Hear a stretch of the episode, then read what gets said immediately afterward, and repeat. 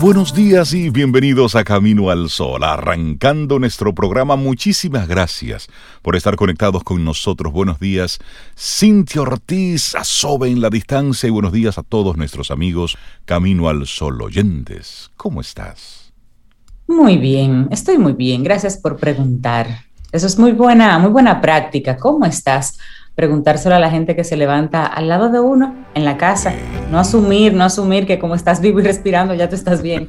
¿Cómo estás? ¿Cómo dormiste? Así que gracias por preguntar. Y así a ti, Camino al Sol oyente, te preguntamos aquí en Camino al Sol, ¿cómo estás? cómo dormiste, cómo pasaste tu noche, porque depende de la noche eh, un poquito la actitud del siguiente día. Así que si fue una buena noche, vas a tener un buen día. Si no fue tan buena noche, pues tómate tu tiempo hoy tranquilito y de hecho es muy conectado con nuestro tema del día de hoy. Si hoy tienes entonces mucho por hacer, pero no descansaste bien, mira, hasta, hasta si descansaste bien, repítete a ti mismo, uno a la vez, uno, a la vez. Es el enfoque lo que permite la efectividad, uno a la vez.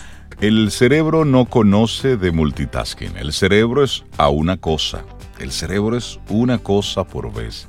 Y también eh, el cerebro no conoce de, no tiene sentido del humor. Eso dicen los expertos, los que han pasado por aquí. Entonces, tomando en cuenta eso, vamos a ir haciendo una cosa a la vez. Es un correo a la vez, una tarea a la vez, un mensaje a la vez, una llamada a la vez, una reunión por vez. Y en esa medida, como te concentras en una sola cosa, pues una vez pasó, pasó pero si estás haciendo A, B, C o D, es muy probable que no seas efectivo o eficiente en ninguna de ellas. Entonces tengas que volver y el retrabajo solamente lo paga tu salud. el retrabajo no lo paga nadie. Sí, sí, se paga con tu tiempo, con parte de tu tiempo otra vez dedicado a eso. Exactamente. Es cierto, es cierto. Bueno, y un abrazote a Sobe, como dices, en la distancia, que hoy está cumpliendo unos compromisos y no va a estar con nosotros aquí. Pero ella está, ella es Camino al Sol oyente en el día de hoy. Así que Sobe, un abrazote para ti. Claro que sí. Bueno, y hoy arrancamos nuestro programa como siempre, con ese buen ánimo y esa buena vibra. Te recordamos el tema. Si hay mucho por hacer, repítete a ti mismo. Uno a la vez. Y eso lo conectamos entonces con nuestra actitud Camino al Sol. No te conviertas en la presión. Si tienes presión, no te conviertas en la presión. Uno a la vez, eso funciona. Es bueno escribirlo, Rey. Tú sabías que organizar el día escribiéndolo es una muy buena técnica porque te permite sacarlo de tu cabeza. A veces tenerlo todo en el cerebro y querer memorizarlo, aprenderlo o simplemente tenerlo pendiente y organizarlo inclusive en orden de prioridades, todo en el cerebro, aunque nuestros cerebros son maravillosos, se cansan, se cansan. Si lo ponemos y lo plasmamos en papel, vamos visualizando y vamos tachando y hay un enorme placer en la tachadura, señores. Eso, eso es buenísimo, cuando usted mire usted tacha. Así que escríbalo para que su cerebro esté más descansado y usted pueda visualizar físicamente y organizar las prioridades que van cambiando en el día. Claro que sí. Entonces, con ese buen ánimo, con esa buena vibra, te recordamos las coordenadas para que desde temprano estemos conectados. Nuestro número de WhatsApp, el 849-785-1110. Nuestra página web, caminoalsol.do. Nuestro correo electrónico, hola arroba caminoalsol.do. Y también puedes escucharnos obviamente por la FM 97.7, estación, nuestra casita, también estación 977.com, la página web. Iniciamos Camino, al Sol. Estás escuchando Camino al Sol.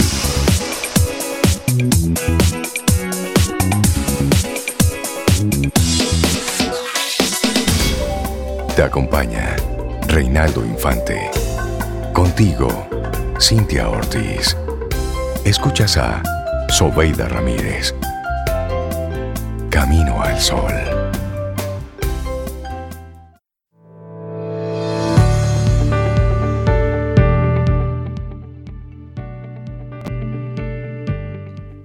En lugar de enfocarte en esas circunstancias que no puedes cambiar, concéntrate fuerte y poderosamente en las circunstancias que sí puedes cambiar. Esto es Camino al Sol. Conectamos a través de estación 97.7 FM. Y te compartimos de inmediato entonces lo que es nuestra reflexión del día. Gracias nuestra reflexión del día de hoy. a nuestros amigos del laboratorio Patria Rivas. Y hoy el tema es, hacemos demasiadas cosas al mismo tiempo. Ay, sí, ¿te resuena? Vivimos en un mundo que se mueve muy deprisa. El transporte y las comunicaciones entre personas han hecho posible que estemos más cerca que nunca y en el menor tiempo posible. Cada vez estamos más acostumbrados a una vida llena de pantallas, mensajes, sonidos y conversaciones simultáneas. A la vez que se acortan las distancias, nos sobrecargamos de tareas y de cosas por hacer. Pero, ¿cuáles son las consecuencias de hacer demasiadas cosas al mismo tiempo? ¿Qué ocurre, sería la pregunta, cuando hacemos demasiadas cosas al mismo tiempo? Bueno, lejos de diferencias de género, intentar abarcar muchas acciones a la vez puede hacer que no seamos tan productivos como podríamos ser si nos concentráramos en una sola tarea hasta finalizarla. En una sociedad que se ha vuelto cada vez más inmediata, necesitamos respuestas rápidas y cada vez más concisas. En ese mar de información tenemos que seleccionar las tareas más relevantes y concentrar nuestra atención en ellas. Nuestro cerebro, ese órgano tan maravilloso, tiene sus limitaciones. Al parecer, manejar mucha cantidad de información hace que nos colapsemos y entonces cometamos errores cometemos más errores en la tarea que estamos llevando a cabo. El resultado es que al final del día podemos haber estado sentados con la sensación amarga, pesada, y esa sensación de no haber hecho realmente, absolutamente nada, y lo que estamos es agotados, y con la lista exactamente igual como comenzó el día.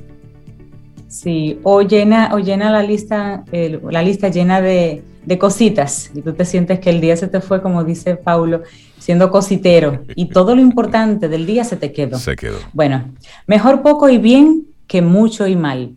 Para evitar que seamos una especie de veleta a merced del viento y de las circunstancias del día, es mejor planificar el día y marcar objetivos realistas, claros y de dificultad moderada.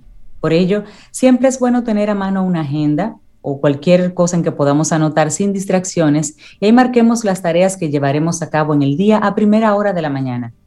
También es bueno catalogar, hacer como un catálogo en diferentes eh, categorías, valga la redundancia, de las actividades. Un ejemplo podría ser trabajo, tareas realistas a cumplir en el trabajo. Ahí pones todo lo que más o menos debes hacer ese día. En la parte social, compromisos, mensajes, llamadas, eh, como decimos aquí, ¿con, quién tengo que cumplir en el día de hoy? Exacto. ¿Quién cumple años? ¿Quién cumple años? Tengo que llamar a mamá. Sí, Por supuesto. Anótalo, porque a veces el día simplemente se pasa y eso hay que anotarlo. Y en ocio, voy a hacer deporte o la meditación o ese momentico simplemente para mí, baile, música, lo que entiendas que aporta, porque eso vale también, eso vale tiempo también. Por supuesto. Y así, si concretamos nuestras tareas y nos organizamos, nuestro rendimiento en cada una de ellas mejorará y no será por encima y habrás sentido al final del día que hiciste cosas de trabajo, cosas sociales y cosas por ti. Totalmente. Y si queremos hacer todo, ¿sabes qué? No haremos nada. No podemos con todo. Y esa es una realidad que debemos asumir.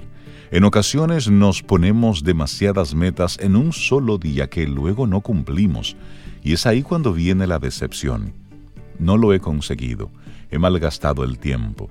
No soy capaz de cumplir lo que me propongo. Estamos de inmediato listos con ese látigo para darnos golpes. No, es mejor elegir pocas tareas y hacerlas bien. También es importante decir no a aquellas que sepamos que no vamos a llevar a cabo y a compromisos que adquirimos con la gente que nos rodea, aunque hay ocasiones en las que tenemos que estar ahí. Cuando se trata de compromisos que deben ser llevados a cabo en otro momento no implica ningún problema. Es mejor dar una explicación sincera y ofrecer una alternativa más realista que sea acorde con nuestras actividades. Sí, decir, mira, hoy no puedo, ahora mañana sí puedo hacerlo. Es algo ya más realista cuando eso suceda. También concéntrate en cada paso. Para llegar al final del camino hay que disfrutar de cada paso que damos, disfrutar con cada pequeño gesto que das para conseguir un objetivo, sin pensar mucho en el resultado futuro, es la clave para lograr hacerlo bien. Claro que tenemos que mantener la ilusión, pero en muchas ocasiones anticipamos fracasos futuros que lejos de ayudarnos a ser mejor, pues nos paralizan y hacen que dejemos de intentarlo. El resultado es que dejamos a medias las tareas, dejando, dejando cuestiones sin cerrar. Y ahí es cuando podemos sentir esa ansiedad al sentir la sensación de que tenemos algo pendiente.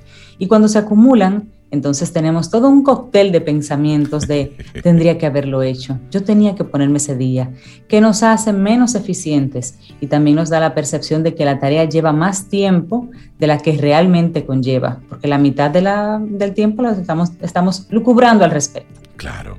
y aquí tenemos, queremos hacerte una invitación, recuperar el silencio.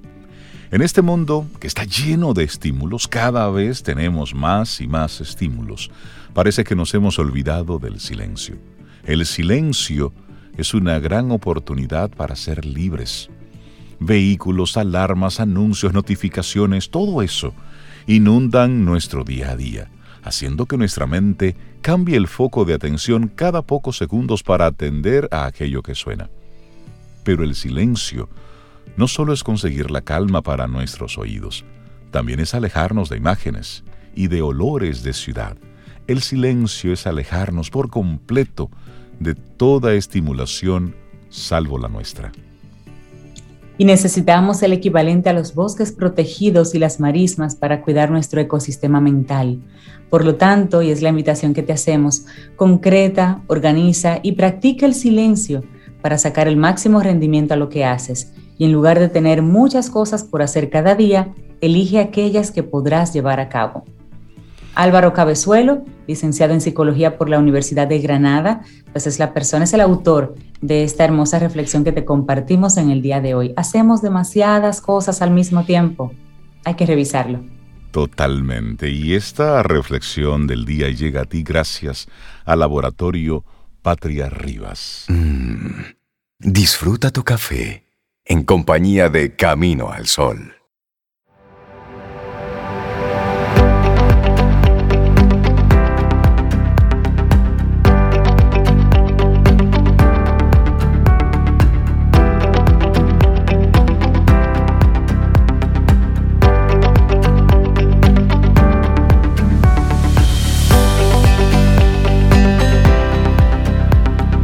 Una frase de Séneca que te compartimos ahora. No hay más calma que la engendrada por la razón. Seguimos nosotros aquí avanzando. Esto es Camino al Sol. Me gusta esa, esa frase. Repítela, si te parece. Sí, que no hay más calma que la engendrada por la razón. Eso es cierto. Cuando tú tienes la razón, tú no tienes que levantar la voz. no tienes que sulfurarte, como decimos aquí.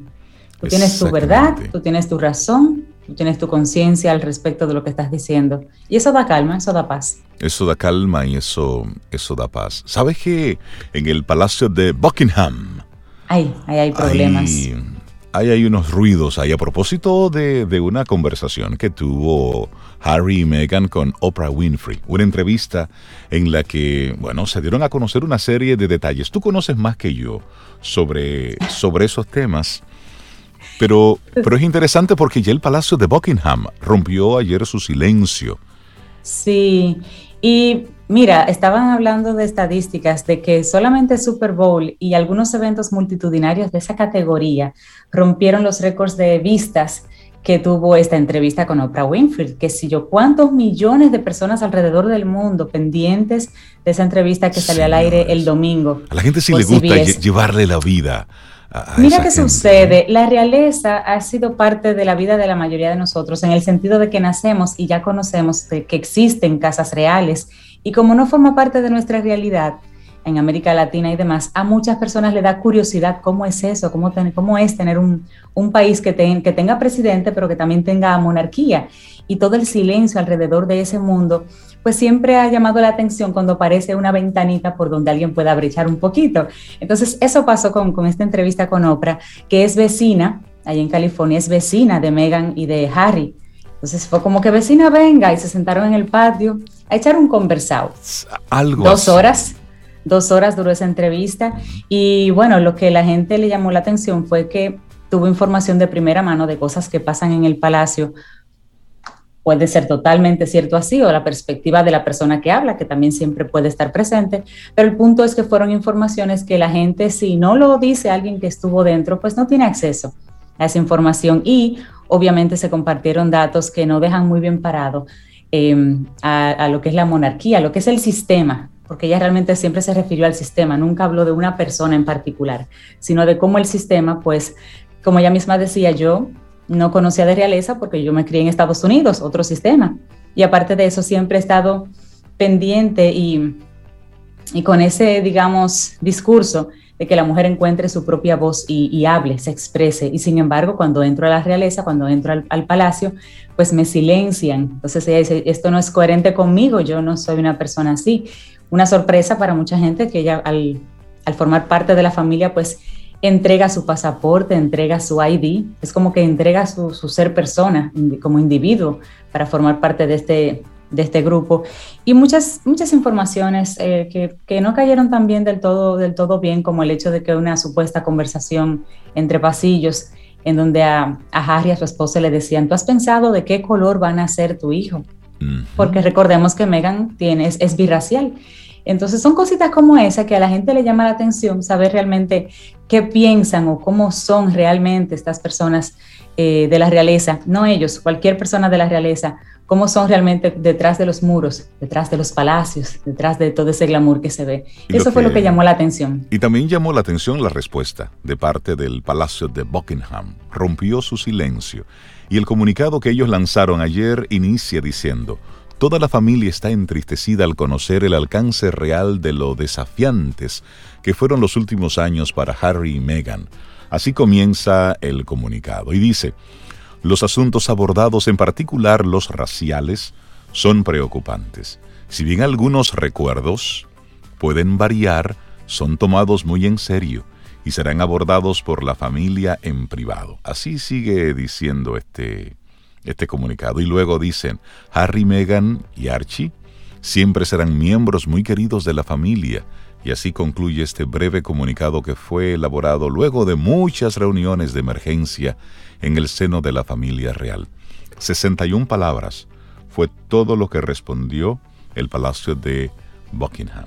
Pero sacó de nuevo eh, a la luz temas que han estado ahí, que son históricos en esa, en esa familia. Pero es, interesante cómo la, la gente que, que sigue la, las historias de las novelas rosas, de la vida de los príncipes y todo eso, pues me le ha dado un seguimiento un seguimiento. Y esto tiene repercusiones políticas importantes importantes. En, en, Inglaterra, eh, medios de comunicación han sido impactados por todo esto que ha estado sucediendo. De hecho, han tenido una serie de discusiones en el aire que hasta uno de los presentadores eh, más importantes de este país, que tiene precisamente un programa matutino sobre todo lo que pasa en la realeza, eh, renunció. Discusiones y todo eso. Señores, Calma, calma. Esa es la vida de una familia que está siendo ventilada. Eso es lo que está sucediendo.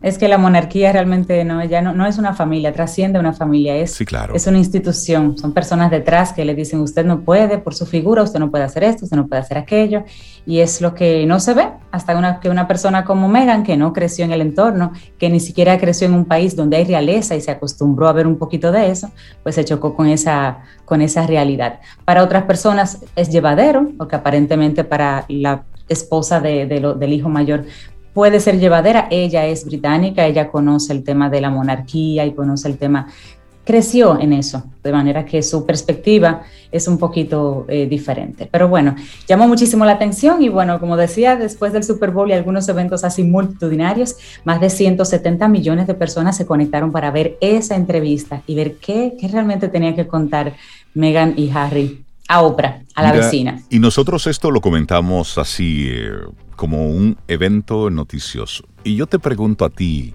amigo, amiga, camino al sol oyente. Imagínate que tu familia, todo lo que sucede en tu familia, sea ventilado de manera pública, de que todas las decisiones que se tomen en la familia, de que todos los aciertos y los desaciertos de la familia, no de un miembro de la familia, de toda la familia, de los primos 80 que están por ahí, que todo sea eso ventilado en público.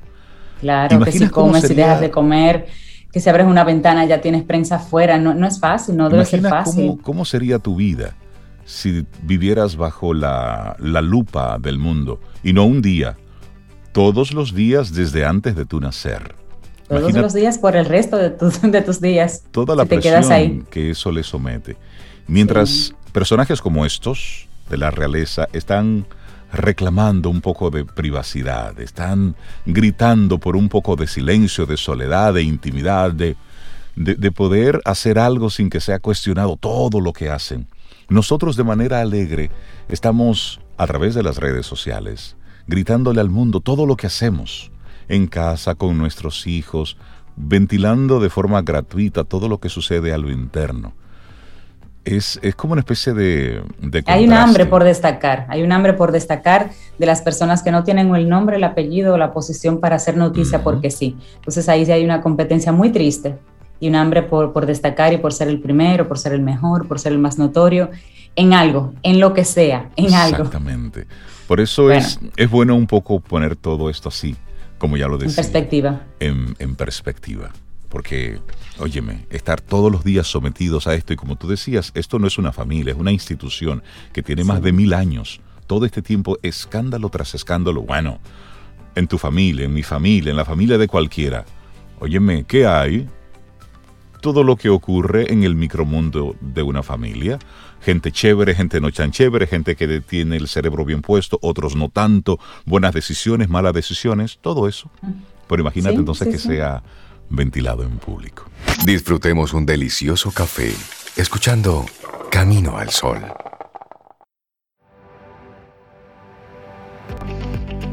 Nuestra siguiente frase, Mehmet Murat Ildan, dice, lo que sea que valores se convierte en tu sol.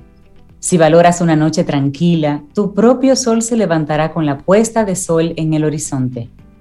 Y nosotros le damos los buenos días, la bienvenida a Grisel del Rosario. Ella es licenciada en educación con una mención en orientación, con un máster en psicología educativa de la Universidad de Georgia. Y estamos contentos de recibirla para hablar sobre el aprendizaje por modelamiento, consecuencia y comunicación compasiva. Grisel, buenos días y bienvenida a Camino al Sol. ¿Cómo estás? Muy bien, gracias. Buenos días a todos. Pues aquí buenos días. Eh, acompañando en este, en este tema. Interesante. Hermosísimo tema. Sí, sí, interesante. El tema, este tema. es cómo eh, educar a nuestros hijos con una verbalización totalmente, totalmente compasiva porque detrás de toda violencia física hay una violencia verbal que la ha construido, lentamente o no. Y realmente el rol de padres eh, eh, es un rol difícil, maravilloso, nos llena de alegría, pero es difícil. Y no tiene nada que ver la calidad de nuestra maternidad o paternidad con los títulos académicos, ni con, ni con que uno es más inteligente, no tiene que ver con eh, que cada hijo, cada, cada hijo, cada hija es Somos parecidos a, algunos, diferentes a todos e iguales a ninguno. Por tanto, uno tiene que reaprender. El rol de madre y padre es un rol para abrirse al aprendizaje. Yo creo que hay tres modos, tres modos de usar la compasión y sacar a nuestros hijos de esta atmósfera en que todo se, resuelve con violencia verbal o física. Pues bien, una de ellas es una solución para eso son las consecuencias. ¿Qué es consecuencias? Las consecuencias es, si yo estoy haciendo algo positivo, yo estoy ayudándote a fregar, mami, ¿verdad que sí? Y entonces eh, mami me dice, eh, qué bien lo hace, yo sí te agradezco que me ayudes a fregar. Esa niña va a sentir empoderamiento, ese niño que está siendo entregado, ¿no? ¿Por qué? Porque le han positivamente dado una consecuencia positiva y eso hace que su conducta permanezca constantemente, que siga frenando, porque le va, le va, se va a sentir necesitado. Eh, no pasa lo mismo cuando uno tiene que hacer eh, consecuencias negativas. Las consecuencias negativas son más difíciles, pero uno las puede poner dentro de un tono compasivo, ¿verdad? Mira, cuando haces eso, eh, eh, trastornas el orden, así es que te voy a agradecer, no lo hagas, la próxima vez quiero recordárselo, que no está haciendo algo, o sea, una consecuencia, ¿no? Y si la persona no responde, pues se lleva una consecuencia ya de, bueno, pues si no lo haces, entonces yo tampoco te voy a permitir tal cosa. Grisel, hay, un, hay algo en nuestro país que tiene un componente cultural. El tú decirle a un, a un niño o una niña dos o tres cosas porque hizo algo mal. Y, y luego tú como papá, como mamá, sigues como que no ha pasado nada. Y el niño se queda con su boche calientico ahí acabado de echar, y los padres siguen como si nada, y eso es un elemento cultural. Es decir, y lo que estamos haciendo simplemente es repitiendo un patrón. ¿Cuál es el impacto que tiene ese boche repentino? Eh, a los muchachos, por ejemplo, en la mañana, date rápido, el desayuno, muévete, bañate bien. Y toda esa locura, por ejemplo, como arranca una mañana en una casa típica nuestra. Pues mira, cuando uno usa ese lenguaje eh, realmente uno está entrando en una marea, ¿no? Eh, eh, cuando tú tienes agresión, la agresión trae agresión. Hay tantas maneras verbales de decir las cosas. Tú preguntabas, por ejemplo, en vez de decir, estás siempre tú haciendo errores, en vez de acusar, en vez de denigrar, en vez de decir al otro. Exacto, hay otra forma. Ah, estás teniendo problemas eh, haciendo esto, déjame, yo puedo ayudarte. Eh, eh, tú sacas malas notas. yo he oído esta mucho. Tu papá y yo estamos sufriendo porque tú, tú no estás bien en el colegio. Sí. Y yo pienso que una cosa más linda de decir es, caramba, cuánto nos apena que estés, tengas dificultades, ¿cómo te podríamos ayudar, tu papá y yo, a sacar mejor nota? Vamos a ver, vamos a ponernos eso de mesa. Es muy diferente usted instigar a una persona a resolver un problema que taguearlo, como dicen los muchachos ahora. sí, ponerle etiquetas, ponerle una etiqueta de inmediato. Etiquetas, etiquetas, exacto. Perezoso, eh, tú siempre de ñoño, tú de esto. De vago. Todos los apellidos negativos que podamos poner y adjetivos negativos. Eh, yo creo mucho también en el modelamiento. Esa es la segunda, el segunda, la segunda arma o instrumento que tenemos los padres, el modelamiento. Entonces hay un problemita. Para yo convertir a mis, a mis hijos en seres compasivos y para desarrollar el amor en la familia, que es para eso que nacimos en grupo, ¿no? Para, para amarnos y enseñarnos a amar unos con otros. Entonces, en vez de yo eh, estimular eso, yo tengo también que chequear mi vocabulario y mis expresiones. Claro. Porque van a ser copiadas, modeladas. Entonces tú vienes y le das un, una, una, un boche, como ustedes dicen, de eso de, de, cuarto grado, ¿no? Y el niño sencillamente ya se siente atacado. Eh, por, y va a imitarte. Cuando te hable a ti, va a hablar como tú le hablas. Exactamente. Entonces se estaría aplicando el modelado, pero entonces de manera negativa. Como tú me hablas mal, como tú me cuestionas, como tú siempre tienes el dedo inquisidor, pues cuando yo me sienta con algo de fuerza, pues te voy a hablar mal, te maltrataré. Porque fue lo que aprendí. Lo que va viene, sí señor, sí señor. Esto de la violencia, ustedes han visto que todos hemos visto que la violencia física viene precedida por violencia verbal. Verbal, sí, cierto. No es verdad que una persona no, eh, eh, eh, su, su conducta previa, si tú le haces un, ¿cómo que le dicen en, la justicia? Un, juicio. Conocimiento del pasado de la ah, persona. Sí, sí. Tú te vas a dar cuenta, tú te vas a dar cuenta de que esa persona ha tenido muchos eventos. Cuando uno ve los feminicidios, esos, esos eh, feminicidas eh, han tenido muchas amenazas y han hecho muchas amenazas y, muchas y muchas cosas. Eh, Hasta que lamentablemente llega y detona en una catástrofe. Pero, nadie lo para, nadie lo para. ¿Entiendes? Sí. Ahí está la situación. Cómo las consecuencias para conductas negativas tienen que ser implementadas inmediatamente. Grisel, Grisel, tú hablabas hace un momentito de la, de la comunicación compasiva y has dado uno que otro ejemplo, pero cuando yo como padre lo que estoy es replicando lo que yo vi de cómo mi papá, mi mamá me crió, me criaron, y lo que estoy haciendo es repitiendo el mismo modelo que yo vi, porque no hay una escuela para padres. ¿Cómo yo puedo poco a poco incorporar ese tipo de comunicación compasiva? ¿Cómo interpretar eso? Bueno, lo que tú has dicho es vital. Las familias vienen en constelaciones, en grupos. Y siempre hay uno que se parece a abuelo, a tío. Y hay como guiones en las familias. Ustedes han notado eso. Mi familia es, ah, mi familia es eh, aquello, médico, qué sé yo qué, político. Bueno, y vamos imitando, vamos imitando. Pero yo tengo una, eh, una palabrita que, que resume todo esto. Para ser padre y madre hay que curar las heridas de nuestra propia familia, perdonar y salir con un guion de alegría por pertenecer a esa familia. Si usted tuvo un papá que lo abandonó, una mamá que le daba golpe, Juárez, lo que sea, ¿verdad?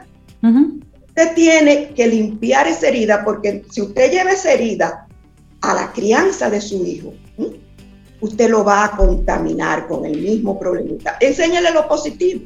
Si es una familia trabajadora, perfecto, enséñele a trabajar. Eh, una familia honorable, enséñele a ser honorable. Pero no, por favor, no, por favor, eh, deje que sus heridas trastornen la percepción de la próxima generación en su familia. Si en, este, si en este momento, Grisel, porque este es un tema que de verdad ocupa a muchas familias, y ya el maltratar de forma verbal a nuestros hijos mientras se están preparando para el colegio. Bueno, ahora estamos en una especie de colegio, pero en casa y la dinámica es diferente, pero igual, el levántate, el acelera tan lento, es decir, eso es, y ya lo tenemos metido en nuestro sistema y hemos normalizado ese tipo de violencia. Sabemos el impacto negativo que tiene en la familia. Pero si un papá o una mamá te escucha y dice, Grisel tiene razón, yo debo tomar un control sobre todo esto. ¿Cuáles serían esos elementos eh, o esos primeros pasos que ese padre, que esa madre deberían tomar? ¿Cómo buscan ayuda? ¿Cómo, cómo rompen con ese molde viejo? Mira, lo primero que como papá podemos hacer es identificar las necesidades eh, identificar el sentimiento. Si yo le digo que él es un estúpido, se va a sentir mal. Es obvio que sus caras se va a poner triste. Nosotros conocemos a nuestros hijos, ¿verdad? Y tenemos que aprender a corregirlo con diciendo lo mismo, ¿eh? pero en un lenguaje totalmente compasivo. Por ejemplo, ay caramba, nos está la hora, la hora corre ay, ayúdeme, eh, mi hijo, para que lleguemos temprano, que ese tránsito. Comparte tu necesidad y la de él. La de él es de dormir, pero le estamos diciendo, bueno, ayúdame porque si no el tráfico nos va a matar y no vamos a llegar a, tiempo, ¿no? Es decir, la medición, el conocimiento, Reinaldo, de lo que tú sientes, cuando yo te lo digo de una manera, ay Reinaldo, por favor, levántate un poquito más temprano para que no nos, para que no nos dé ese, tapón. Es muy diferente. Tú eres un vago, yo te lo dije, tú siempre estás tarde. O sea, eso es tan fácil, distinguir lo que va a herir de lo que... Yo quiero ponerlo bien simplecito. Puedes hablar con un cuchillo en la boca o con un corazón en la boca. Claro, qué buena imagen. tú decides. Tú decides. Ahora con el cuchillo, tú sabes que eso es facilísimo. Eh, estocadas, estocadas, estocadas. Con la otra, tú te vuelves parte de un equipo, tú ofreces tu colaboración.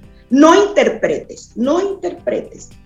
padres y madres no interpreten. Es decir, eh, todo lo toman como que me quiere hacer daño, que no me ayuda, porque es, es una persona perezosa. Porque es, a propósito. Es a propósito que me lo está haciendo, me está No, no, no, no. Interpreta siempre que ese niño o esa niña anda buscando reconocimiento, amor, alegría, pertenecer, que son los, las necesidades y los sentimientos. Y acuérdate de que es más fácil motivar por las cosas positivas que por las negativas. Ay, gracias, mi hijito querido, que me ayudaste a, botar la basura. Yo que tenía un dolor aquí en, la espalda. es buscando un poco de, empatía en el otro. Empatía, correcto. y relacionarse también con las necesidades del otro. Yo sé que tú duermes mucho, pero vamos a ponerte el reloj para que te levantes tempranito. Tú ves, y así vamos. Acuéstate más temprano, vamos a hacer un plan para que te acuestes más temprano. Ciertamente, me gusta mucho eso. Sí. Eliminemos la crítica y vamos a la ayuda, al soporte, al acompañamiento de ser padre. Ser padre no es dar boches, ser padre es conducirlo por el camino a través de nuestro acompañamiento. Es eso. Con ellos, contigo, contigo, contigo. Estoy ahí estoy para ti, te quiero, te amo. No por la boca, no solo diciéndolo de boca, con acciones. Con acciones. Grisel del Rosario, muchísimas gracias por hacernos esta invitación. Aprendizaje por modelamiento, consecuencia y la comunicación compasiva. Gracias por, por invitarnos. Sé que a más de un padre, de una madre, le, le cayó muy bien estos consejos que hoy nos compartiste. Muchísimas gracias, Grisel. Gracias a ustedes por compartir mis experiencias como madre. No, fue, no lo saqué de los libros, sino de, de la vida, como vale mucho. mis tres hombres, mis tres hijos, me enseñaron mucho. Gracias por compartirle, Grisel. Qué bonito. Grisel Un gran abrazo. experta en educación y bueno, hoy nos habló la mamá desde la experiencia. Muchísimas gracias y te despedimos con música. Ten un buen día, un buen despertar. Hola. Esto es Camino al Sol. Camino al Sol.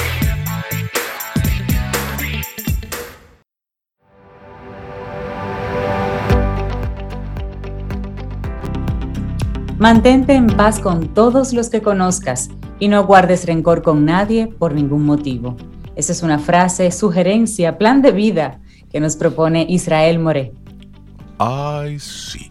Recuerda caminoalsol.do, esa es nuestra página web y estamos conectados a través de estación 97.7 FM. Bueno, y en este, en este miércoles estamos contentísimos de recibir de nuevo a nuestra querida amiga Caril Taveras de Ideox. Ella es experta en estrategia comercial y bueno, siempre está muy conectada con, con los temas vinculados a la transformación de, mercado, transformación digital, marketing estratégico. Y nosotros estamos muy contentos de que sea colaboradora de Camino al Sol. Caril, buen día, ¿cómo estás? Gracias y después de esa intro, pues mucho mejor, estoy súper bien. Hola mis amigos, extrañando pues a Sobeida, que no veo su carita hermosa aquí. Sobeida, te mando un beso grande. Es que de los eh, tres, alguien tiene que trabajar algún día en algún momento, sí, en algún momento. Hoy le tocó a Zoe. lo que pasa es que en Camino al Sol no trabajamos, nos divertimos. Eso. este es el recreo. Este es el pues, recreo. hoy vamos a hablar de este tema porque mm, algunas personas, bueno, justo ayer estaba hablando con una amiga que pues tiene un pequeño negocio y, y le decía, es importante que comiences a activar este, en tus redes sociales pues el concepto de ventas eh, porque no sé si se han dado cuenta, quizás Laurita, nuestra millennial, se ha dado cuenta mucho más rápido que el resto de nosotros, pero ahora cuando vas a Instagram y comienzas a, mover y a mover y a mover, a veces te aparecen algunas imágenes que tienen un pequeño, una pequeña etiqueta. Y que si tu dedo se va hacia allá, te abre, te despliega toda una página como si estuvieras en un marketplace de los tradicionales. ¿Les ha pasado? ¿Lo han visto? Eh, no, todavía no. Todavía no. Bueno, Cintia, yo sé que tú no andas mucho en las redes sociales, pero muy bien por ti. Muy y bien dice Laura sí. Y dice Laura, sí. sí. Pues bueno, eso es comercio social. Estas grandes empresas se han dado cuenta que pasamos muchísimas horas al día pegados a nuestro smartphone y sobre todo a estas redes sociales. Bueno, es así como, nace esta, conjunción de elementos y de estrategias y dicen, bueno, Caril, Cintia, Laurita, Reinaldo pasan mucho tiempo en las redes sociales. Ya yo conozco mucho de sus deseos, costumbres, hábitos de consumo, de compra, patrones. La pandemia ha hecho que seamos mucho más abiertos a todo este tipo de comercio. Y bueno, hay todo un boom de comercio social. Gigantes del e-commerce como JustFab, Flipkart, eBay, Rakuten se destacan en su sector y bueno, más aún por el número de seguidores que tienen en las redes sociales como Facebook, Twitter, Instagram. Y es ahí donde han comenzado a ver una gran oportunidad de negocios. Bueno, ya nuestros clientes les cuesta llegar hasta nuestra página, hasta nuestro e-commerce, pero pasan mucho más tiempo conectados a las redes sociales. Hagamos una mezcla. Llevemos a las redes sociales nuestros productos y posteémosle a Caril lo que sabemos que le gusta, a Cintia lo que sabemos que le gusta, a Reinaldo lo que sabemos que le gusta. Algo interesante. Ajá. Iba a mencionar, Caril, que eso está tan, tan, tan bien amarrado que tú puedes tener el interés específico de un producto y te salen más sites relacionados con el con comercio de ese producto que el propio site del producto que tiene su site. Es así. Te voy a contar algo, Cintia, y esto lo, he, lo he, comentado por los últimos años en mis clases y la verdad es que los participantes siempre me decían, Profesora, pero eso es como creepy. Sí, es súper creepy. Nosotros estamos hablando y tenemos el celular eh, cerrado, o sea, no está abierto, no, no hay nadie, estamos hablando con una amiga frente a frente y de repente decimos, y me pasó a mí, decimos, ah, no, porque yo quiero comenzar a hacer kickboxing. Y a los pocos minutos en Instagram me comenzaron a salir un montón de ofertas de guantes de kickboxing, de todos los elementos de kickboxing.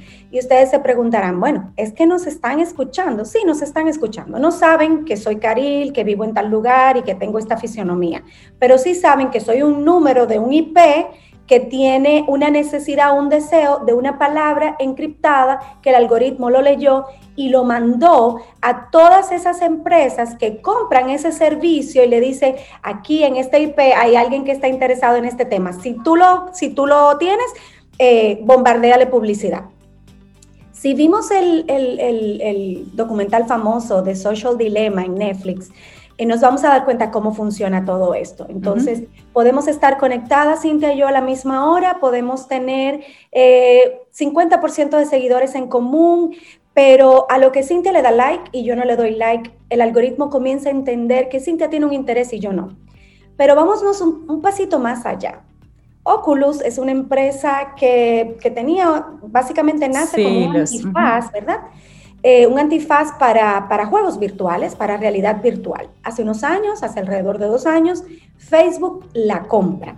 ¿Y por qué Facebook compra Oculus? Bueno, porque Oculus tenía una tecnología que le interesaba mucho a Facebook y es que cuando tú comenzabas un juego, por ejemplo, virtual en Oculus, hacia donde tu mirada se dirigía, el algoritmo de ese juego entendía que ese era tu interés. Si, por ejemplo, estaban peleando eh, dos, eh, poderosos eh, muñecos, uno rojo y uno verde, y tú mirabas más el verde, pues le permitía ganar al verde para hacer ah. pues esa conexión con el que estaba jugando. Entonces, eso le interesaba mucho a Facebook. ¿Por qué?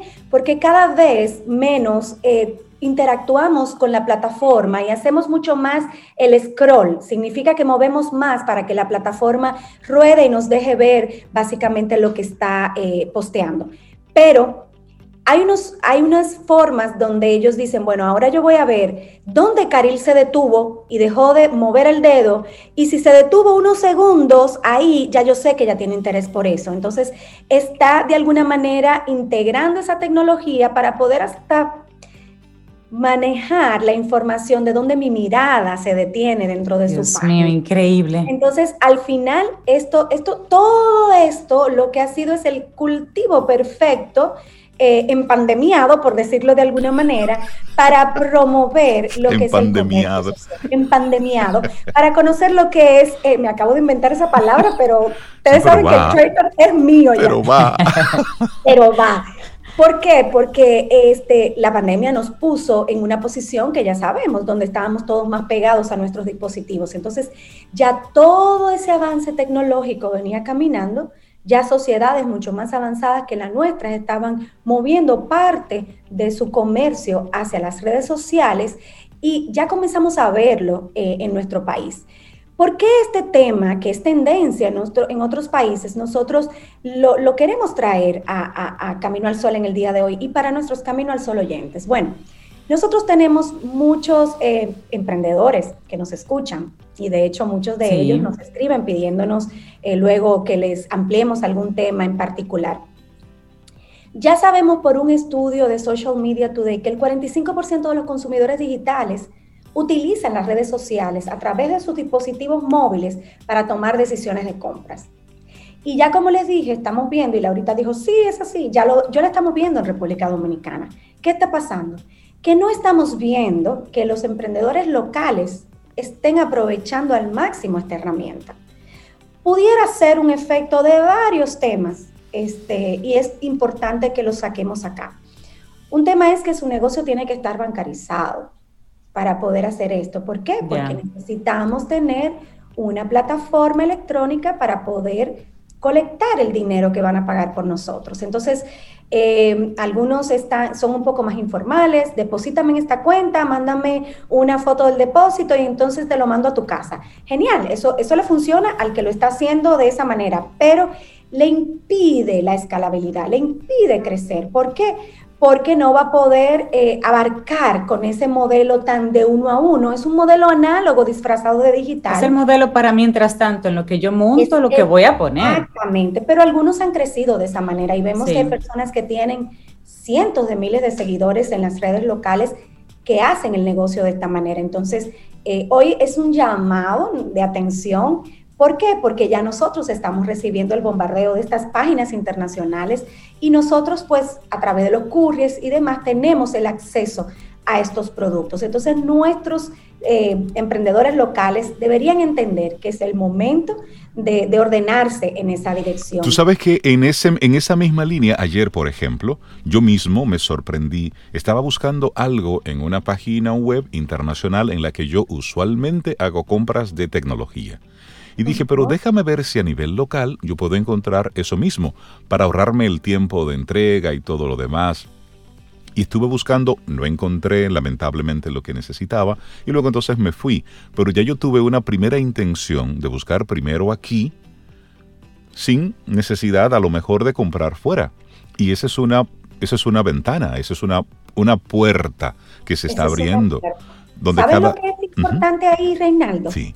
A mediados del 2020 se hizo un estudio global donde se revelaba que el 68% de los consumidores ya mostraban una alta tendencia a cambiar su proveedor favorito de productos y servicios por múltiples razones, pero la número uno era por la experiencia de compra en una de estas páginas. Y la experiencia tiene que ver con disponibilidad de productos. Exacto. En el día de ayer yo mandé a una persona que trabaja con nosotros a pasearse por todas las ferreterías de la ciudad capital, buscando un artículo que necesitamos urgentemente para la oficina. No lo encontró Reinaldo. Y nosotros tuvimos que mirar pues un, un gran e-commerce. Exacto este, para poder conseguir el artículo. Es una gran pena porque estamos hablando de un tema de abastecimiento y bueno, ahora podemos decir hay problemas logísticos porque la pandemia no ha permitido, es cierto, pero volvamos al concepto que estamos tratando hoy, que es el tema de comercio social. Comercio social tiene que ver con disponibilidad, pero tiene que ver con agilidad y tiene que ver con el uso correcto de estas plataformas, donde ya se están colando eh, en los usuarios locales pues estas ofertas internacionales. Y entonces estamos siendo tímidos, queremos pasar por debajo del radar de algunas instituciones que pueden estar detrás de este tipo de comercio no tan formal y podemos estar mirando en pequeño. Y no estamos en ese momento. Y también, la escalabilidad. Y tú sabes que también puede estar sucediendo, y esto lo conversábamos ayer con Carlos Yunen, el no tener el oído en, el, en, la, en tu cliente. Es decir, todavía estar muy concentrado en lo que tú quieres ofrecer, lejos de lo que el otro necesita en este momento y está buscando. Por ejemplo, te voy a hacer un, un ejemplo bien, bien sencillo. A raíz de la pandemia, mucha gente está creando podcast y está buscando la forma de, en su espacio, habilitar su estudio personal. Muchos profesionales de diferentes áreas quieren salir con un podcast. ¿Qué tú necesitas para eso? Un micrófono USB o una tarjeta de audio o un micrófono que puedas conectar, elementos para tú trabajar acústicamente, aislar, es decir, pero antes eso era reservado solamente para estudios comerciales. Pero ya la gente en cualquier rinconcito de su casa, pues ya tiene su espacio para hacer sus grabaciones pero tú haces un recorrido por todas las tiendas que están ahí en la 30 de marzo. Tú llamas o visitas la tienda grande aquella de música que tiene muchos instrumentos preciosos y espectaculares y tú vas a buscar uno de esos elementos y tú no encuentras nada. Entonces, ¿qué tiene que hacer el profesional local? Bueno, pues ir a esa gran tienda de e-commerce, tiene que irse a Amazon y traerlo. Y ellos se están perdiendo la oportunidad de abastecer el mercado local de eso que en este momento se está comprando, pero por mucho. Lo mismo pasa con los gamers. Exacto. Lo mismo pasa con los gamers. Yo tengo un gamer en mi casa y estuve el fin de semana intentando armar todo lo que necesitaba para, para, para, para tener lo que quiere tener como, como, como gamer. Y la verdad es que dio mucho trabajo conseguirlo aquí en República Dominicana. Pero bueno, eso es un tema, como tú bien dices, de abastecimiento. Sí, claro. Eh, hay, un, hay, un, concepto y, y, una realidad que tenemos que abrazar en este momento, y es que muchos de los nuevos hábitos que se adquirieron durante la pandemia no van a cambiar. Al contrario, van a evolucionar. Se está sumando. Este, todo eso se está sumando. Yo, yo, yo soy mucho de, bueno, en Ideox, eso que hablabas hace un momento, le decimos poner el oído en el corazón del cliente. Exacto. Y para mí un cliente es cualquier persona con quien yo pueda dialogar y me pueda dar una opinión al respecto. Así que eh, trato de hablar, eh, en las pocas interacciones sociales que he tenido durante este tiempo, siempre trato de poner el tema sobre qué hábitos has adquirido en este tiempo, que no vas a, ceder a partir de ahora. Bueno, y, hace poco me decía una amiga que estuvo por aquí por casa, mira, eh, hábito que adquirí que no vuelvo hacia atrás, hacer la compra del supermercado por una plataforma eh, digital. No vuelvo más al supermercado. Sin embargo, yo le decía, no, yo soy de disfrutar la experiencia, porque cuando yo voy al supermercado es un momento de distensión donde yo realmente puedo eh, incluso crear recetas y voy anotando cosas que voy a hacer con productos que no estaban en mi lista que me llevé. Pero bueno, eso es Caril. Norma, que es mi amiga, me decía, no vuelvo más al supermercado. Entonces, ¿por qué traemos este punto? Porque estos nuevos hábitos que se adquirieron hay que sumarlo al 68% que dijimos hace un rato, que ya está dispuesto a cambiar radicalmente su proveedor de servicios, gracias a que probó una nueva manera de hacerlo en este tiempo y al 45% que ya nos dice el estudio que, citamos hace un momento, que están, eh, el 45% está comprando a través de, la, de las plataformas digitales integradas a las redes sociales, que es el tema que nos ocupa en el día de hoy. Entonces, cuando nosotros sabemos que esto es así, es tiempo de accionar. ¿Por qué? Porque es mantenerse siendo un Kodak en tiempos de Uber hay que evolucionar, hay que cambiar, hay que atreverse. Yo sé que nuestros emprendedores tienen muchas inquietudes sobre ordenarse en algunos aspectos, pero definitivamente no va a haber alternativa. Es como el tema de la vacuna, en algún momento no la vamos a tener que poner todos. Entonces hay que ponerse la vacuna del comercio social, porque si queremos ser, este, eh, permanecer eh, si queremos tener una presencia real y crecer en este entorno, hacia allá se está moviendo el mundo. La experiencia de compra presencial no va a cambiar, pero se va a convertir en eso, en una experiencia. Ya hace unos años hemos compartido que en la Quinta Avenida, por ejemplo, eh, Microsoft tiene una tienda preciosa y lo menos que hacen es vender. Tú entras y es pura experiencia y no vas a preguntar por ningún artículo por ningún producto, pero tu hijo se puede montar en el carro de realidad virtual y pasar ahí 15 minutos, a menos que no tenga una fila, pero hay filas para sentarse ahí. Y yo lo viví. Y mi hijo se montó y lo disfrutó, no me cobraron un centavo y yo no pregunté por ningún producto de la tienda. Entramos, lo disfrutamos y nos fuimos. Experiencias, hacia allá se va a mover el mundo físico, porque todo lo demás se va a mover a lo digital y ya lo estamos viendo. Entonces, el deseo del día de hoy era justamente poder activar un poco el sentido de urgencia de estos micronegocios, de estas pymes y, ¿por qué no?, de las grandes eh, tiendas minoristas del país que todavía permanecen colocando sus productos única y exclusivamente en su propia web o en el canal presencial. Es tiempo de hacer integraciones con estas redes sociales.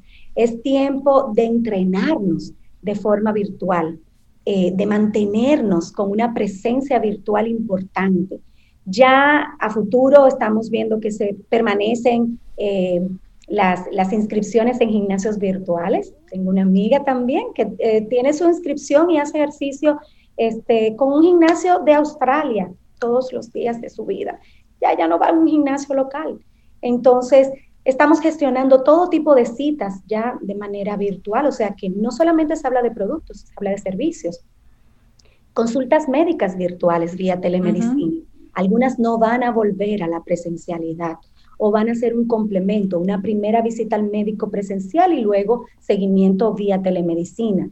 Hay muchos ejemplos que bien vale la pena que indaguemos sobre estos temas, nos formemos para poder competir en el futuro vamos a poder garantizar nuestra sostenibilidad, la de nuestra empresa, la de nuestro negocio, la de la organización que dirigimos, si es una gran organización como estas tiendas grandes que hemos estado dialogando.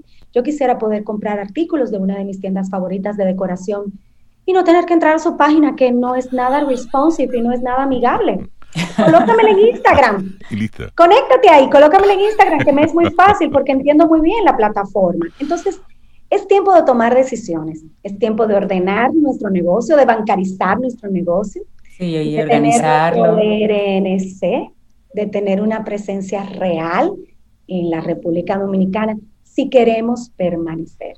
Por si esto es un negocito para entretenernos mientras pasa la pandemia, pues bueno, ya, es, ya, es, otra cosa. Caril Taveras, la gente que quiera conectar con, con Ideox y con todas las cosas que siempre están proponiendo, ¿cómo se pone en contacto contigo?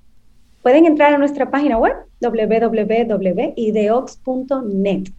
IDEOX. Y por ahí van a conectar con todas nuestras redes sociales. Buenísimo. Caril Va cambiando la conversación, Caril. Ya no es, yo tengo que salir, es yo quiero salir. Exactamente. Buenísimo. Caril, que tengas un, un excelente día. ¿eh? Vida. Música. Noticia. Entretenimiento. Camino al Sol.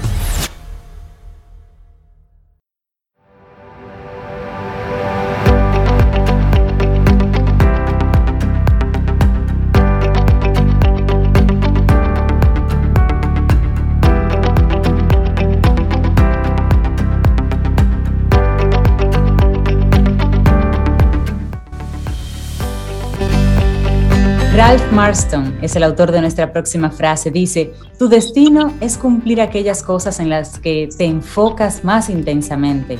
Así que elige concentrarte en lo que realmente eres magnífico, hermoso, edificante, alegre para ti.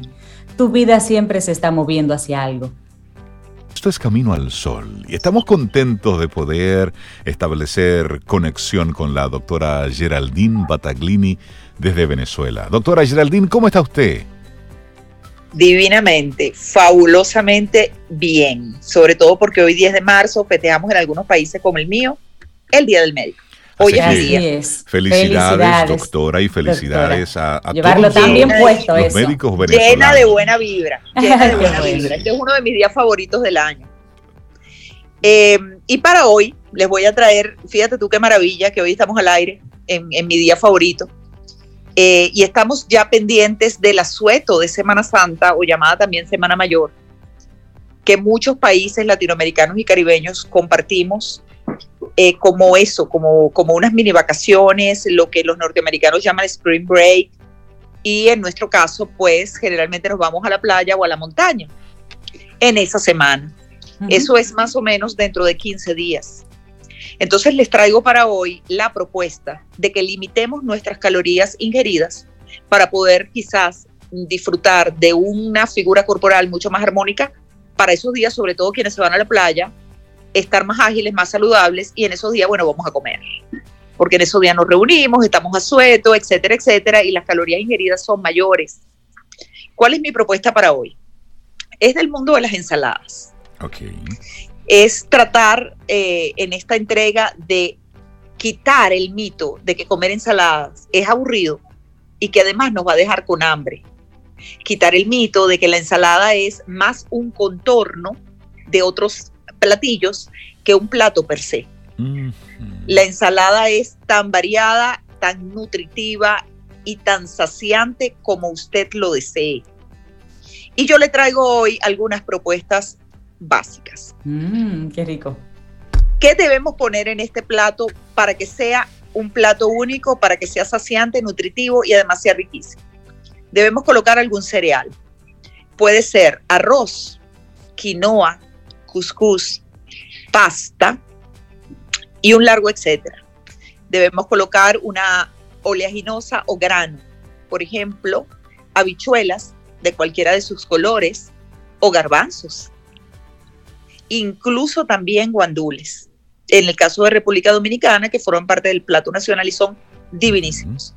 Debemos colocar una fruta, típico melón, sandía o patilla, algún fruto cítrico como naranja o mandarina. Y debemos colocar vegetales verdes, cocidos o crudos. Si es posible, vegetales de otros colores, como rojos y anaranjados, como el tomate y la zanahoria. Cuando reunimos todo esto en ciertas combinaciones y además le damos un aderezo muy especial y particular, como por ejemplo los aderezos llamados de mostaza miel o los aderezos con yogur, yogur griego, nosotros vamos a tener un plato absolutamente dividísimo y que nos va a dejar totalmente saciados y bien alimentados. Entonces vamos a las combinaciones que les traje para hoy. Por ejemplo, nosotros podemos ah, aprender a hacer los llamados garbanzos tostados, que están top en el mundo entero.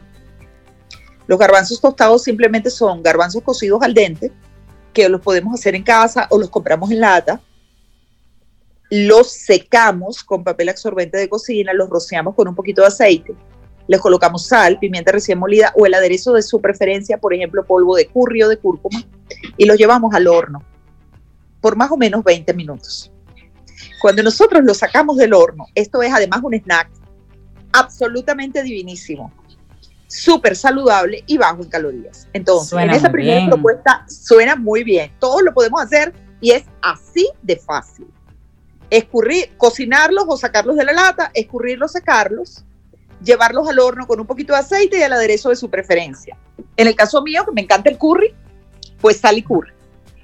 Y los extraemos alrededor de 20 minutos después, totalmente crunchy.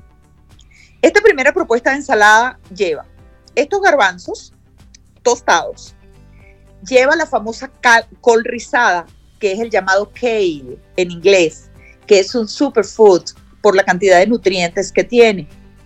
Él es un poquito duro cuando uno lo compra, entonces lo que hacemos es masajearlo un poco con aceite o dejarlo remojando un rato en vinagre. Y él se ablanda perfectamente porque se come crudo. Esta col rizado kale quinoa cocida, que en mi nevera no puede faltar. Yo siempre digo quinoa con todo, para todo y a toda hora. con todo, para todo y a toda hora. Es que ese plato jamás deja mal a nadie. Jamás. Y a todo el mundo le encanta. Aguacate. A que sí nos encanta el aguacate. Hierbas frescas al gusto. No, aguacate con todo también. Eso con todo. Ahí, Rey dejó, ahí Rey se puso un poquito más serio. yo no come aguacate, doctora. Yo no como aguacate. Pero ya eso es otra historia. Es el cibaeño más raro. Ya, eso es otra historia. bueno. No. No, pero yo no te creo. Sí, ya, ya usted y yo conversaremos. Necesito terapia, Bataglina. Ah, no, sí, vamos, sí, necesitamos hablar sobre eso seriamente. Las hierbas de su preferencia frescas como eh, menta, albahaca, cebollín, tomillo, la que más le guste picadita, todas unidas. Y el aderezo es simplemente jugo de limón, aceite de oliva, sal y pimienta. Vamos a mezclar todo eso Y yo les invito, les invito a, a comerse ese platillo exquisito, en el caso de Reinaldo, sin aguacate, por favor, Gracias. con todo lo demás. Pero básicamente es el ah, garbanzo tostado, la quinoa, el aguacate, el kale o col rizada, hierbas de su preferencia y el aderezo con jugo de limón. Y eso es absolutamente sabroso. Yo se los recomiendo con el alma. Otra ensalada insólita que les traigo es una ensalada con fideos de arroz. Los fideos de arroz los podemos comprar perfectamente empacados en el supermercado de su preferencia y simplemente los va a pasar por agua caliente y los va a escurrir. A esos fideos de arroz nosotros les vamos a agregar pepinos, semillas tostadas que son tan caribeñas, cebollas tiernas, específicamente cebolla morada, y vamos a picar albahaca ah, fresca, picada o machacada, me gusta más con aceite de oliva, y vamos a hacer el aderezo que además del aceite de oliva y el jugo de limón que lleva esta ensalada, le vamos a adicionar un poquito de salsa de soya. Es una combinación insólita que yo se les recomiendo totalmente porque es un plato ganador. Tercera propuesta para hoy. Una ensalada de rúcula, uvas, aguacate otra vez, discúlpame Reinaldo, cortado en cuadritos, queso de cabra desmenuzado y nueces picadas. Ah, eso se A eso, eso, es, eso es una combinación mortal. Eso es rico. Mortal se las voy a repetir. Pero Rúcula rico. fresca, uvas, aguacate cortado en cuadritos, queso de cabra desmenuzado y nueces picadas. ¿Cómo es el aderezo de esta, ma- de esta maravilla? Mostaza miel.